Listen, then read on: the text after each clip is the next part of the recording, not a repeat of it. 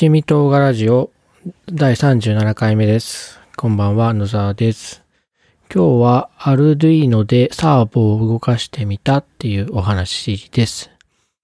Arduino って何かっていう話なんですけども、Arduino っていうのはですね、プロトタイピングに特化したマイコン開発用のプラットフォームです。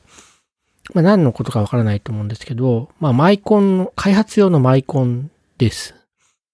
で、マイコンって何ってなると思うんですけども、マイコンっていうのは、まあ、ちっちゃなコンピューターで、コンピューターっていうほど、あの、高い演算能力があるわけじゃなくて、PC、パソコンに入ってる CPU よりは、あの、性能が低い、ちっちゃい、あの、コンピューターです。例えば、炊飯器とか、まあ、家電製品全般にマイコンというものは使われています。例えば、その炊飯器の例で言うと、あの、スイッチを押したら、電熱線かヒーターに電流を流して、熱を上げていって、で、別のとこにセンサーが多分入ってるんですよね。で、センサーで温度を検知して、えっ、と、決めた温度まで温度が上がったら、そのヒーターの熱を弱めるなり停止するなりすると。で、一定温度に上がってから、うんとまた決まった時間、何分間か、その温度を保って、えっ、と、で、まあ、炊飯器によっては上げたり下げたりするのかもしれないんですけども、その熱と時間の制御をして、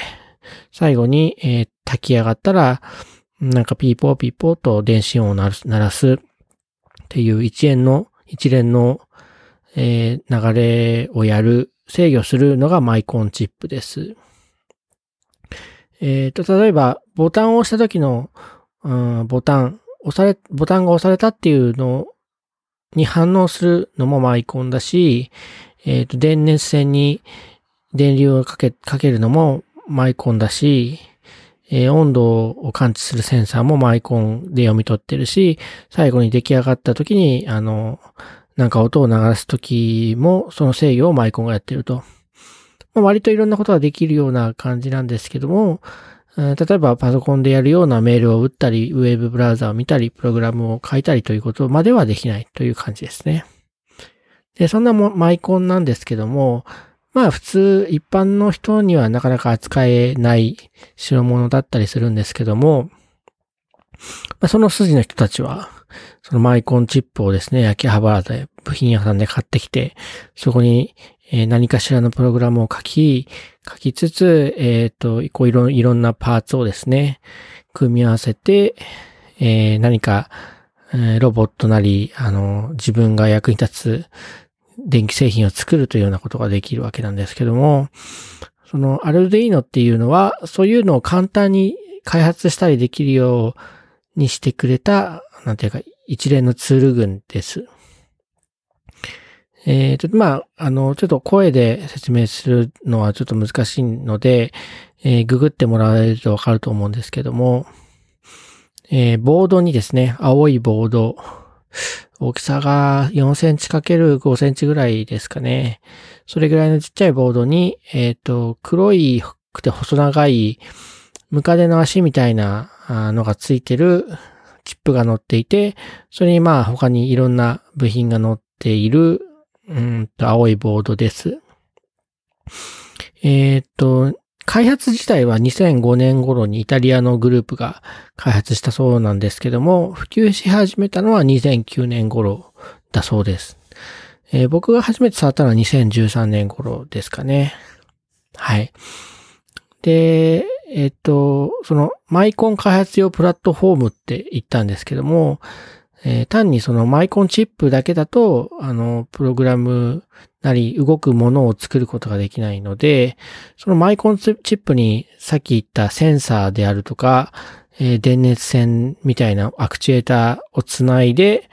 つなぐための、あの、に、えっ、と、ピン、ピンを刺す場所がいっぱいついてます。えーまあ、センサーにしろ、えっ、と、モーターなどの動かす系の部品、アクチュエーターにしろ、まあ、何かしらの電気信号の入力出力によって制御したり、えっ、と、センサーで感じた値を返してもらったりするんですけども、まあそういうピンが、ピンというかそのケーブルが、あのを繋がないことには、そのセンサーからの信号も受け取れないし、モーターに対する指示も出せないので、そういうピンがさせるようになってます。で、えっと、あと開発が簡単なように、えっと、そのチップにですね、マイコンチップにプログラムを書き込むための USB ポートがあります。えっと、開発は、あの、Mac なり Windows なり、えー、で行います。あの、Arduino IDE っていう、えっ、ー、と、開発用のソフトウェアがあって、えー、ダウンロードして、えー、パソコン上で使うのもあるし、あとインターネットのブラウザ上で動くのもあるんですけども、そういったものでプログラムを書いて、で、そのプロ書いたプログラムを、えー、マイコンのチップに書き込むときは、簡単に USB ケーブルでつなぐだけで OK という風になっています。で、その開発用のプログラム言語は、えー、アルディの言語と呼ばれる言語なんですけども、えー、基本的には C 言語みたいな、えー、言語です。C 言語をより簡単にしたような言語ですかね。うん。はい。で、まあ、無料でダウンロードして無料で開発できる、できます。ので、あの、もし興味ある方は、えっ、ー、と、やってみてください。えっ、ー、と、マイコン Arduino っていうボード自体は3000から5000ぐらいするんですけども、この開発、それを手に入れてしまえば開発環境自体は、あの、無料で手に入ります。えっ、ー、と、スイッチサイエンスとか、秋月電気とか、そういうところで扱ってます。で、マイコンボードにはですね、えっ、と、さっきもいろんな部品が付けられると言ったんですけども、えー、例えば、えっ、と、いろんなそのセンサーがあって、例えばスマホの中にはそのスマホの思った時の傾きを検知するジャイロセンサーであるとか、着信がなあった時にバイブレーションすると思うんですけども、あのバイブレーション自体は、えー、モーターでやってるんですよね。で、そのモーターをつなげたりもできます。まあ、とにかくいろんな部品があって、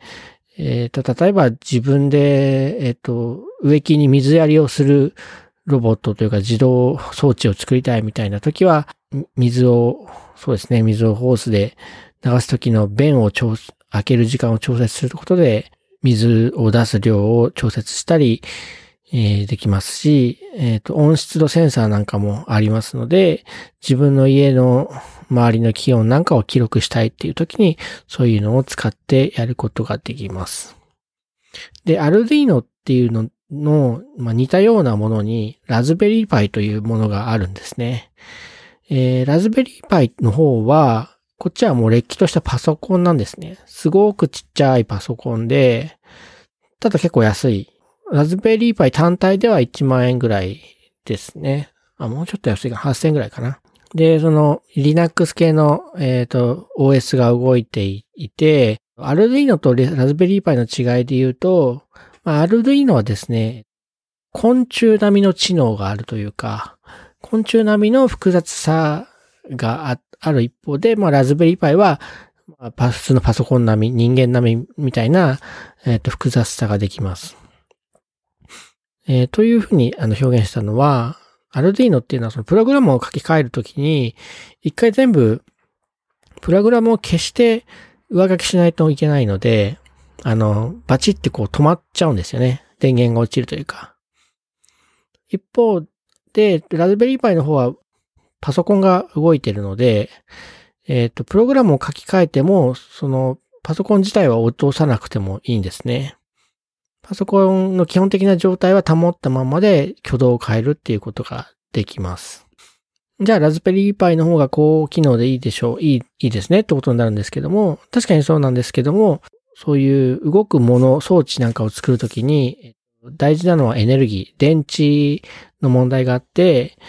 アルディーノはその、できることが限られている代わりに省電力です。一方でラズベリーパイは、こう常に、あの、プログラムが動いてる、OS が動いてますので、常に電流を、電源を必要として、まあ、電流を食うので、長い間、えー、バッテリーだけで駆動させるのは難しいっていうような問題があったりします。なので、まあ、やりたいことに応じて、アルディーノとラズベリーパイっていうのは使い分けられています。で、えっ、と、サーボを動かしたよって話なんですけども、サーボっていうのはですね、モーターの一種なんですよね。モーターってその電流を流すと、こう、回転を続けるわけなんですけども、サーボは回転したら指定の角度で止まるっていうことが簡単にできるものです。だから、そのロボットの腕なんかが多分サーボで使われていることが多いと思うんですけども、この角度で、にしろってこう信号を送ると、そのその角度にまで回転して、そこでピタッと止まるようになってます。うん、中の仕組みはあんまりよくわからないんですけども、えっ、ー、と、モーターに、えっ、ー、と、可変抵抗っていう抵抗値が位置によって変化する部品が入ってて、